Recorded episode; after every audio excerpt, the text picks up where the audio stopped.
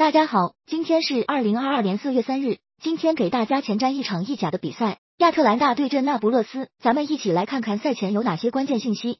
一、亚特兰大的中锋萨帕塔本场比赛因伤缺阵，他最近两个赛季五次对阵那不勒斯打入两球，助攻四次，可以说是那不勒斯后防线的苦主。本场缺阵对球队来说损失不小。二、亚特兰大从二零一九年至今，在联赛中六次对阵那不勒斯，有五次都能打进一球以上。本赛季首回合面对那不勒斯，也在客场三比二战胜了对手。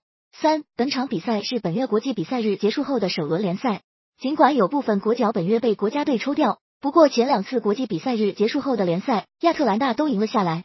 四，那不勒斯的头号射手奥斯梅恩本场比赛因为停赛，也无法登场。他本赛季二十场联赛十一球三助攻，最近两场联赛更是连续的梅开二度。本场缺阵对那不勒斯来说也损失不小。五。那不勒斯的主力前腰泽林斯基以及主力前锋莫滕斯最近两次在联赛里对话亚特兰大都能制造进球，前者打进两球，后者一球一助攻。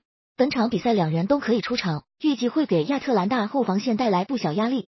六，那不勒斯主帅斯帕莱蒂和亚特兰大主帅加斯佩里尼在意甲中对阵过十三次，战绩五胜三平五负，两人平分秋色。